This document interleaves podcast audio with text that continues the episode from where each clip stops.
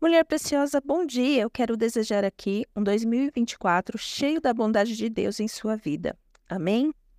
E hoje eu quero dizer que a mulher preciosa, ela precisa ser grata, porque a gratidão é a memória do coração, já dizia o filósofo.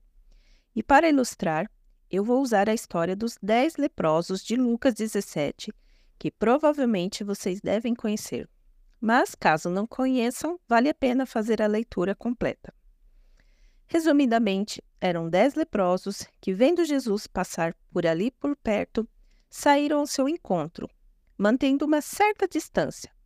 Então, levantaram a sua voz, dizendo: Jesus, mestre, tenha misericórdia de nós. Então Jesus olhou para eles e disse: Vão, apresente-se aos sacerdotes. E enquanto eles iam, eles foram curados da lepra.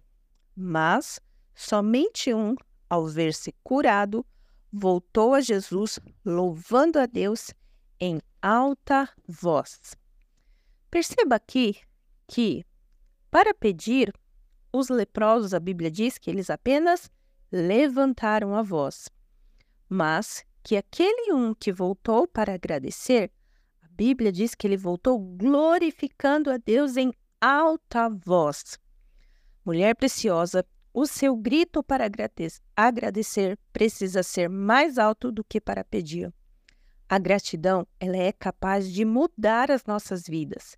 Esse leproso que voltou para agradecer não recebeu somente a sua cura física, mas ele recebeu salvação.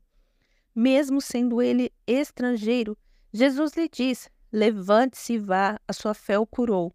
Ou seja, a sua gratidão, o seu reconhecimento por, por entender quem Deus é, com certeza não serviram somente para aquele momento, mas o levariam ainda mais longe. E é exatamente isso que a gratidão faz conosco. Ela nos leva, ela nos faz reconhecer a grandeza de Deus em todas as situações, por piores que possam parecer.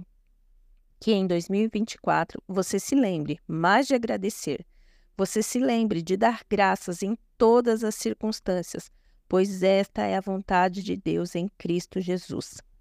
Deus as abençoe e guardem. Fiquem na paz.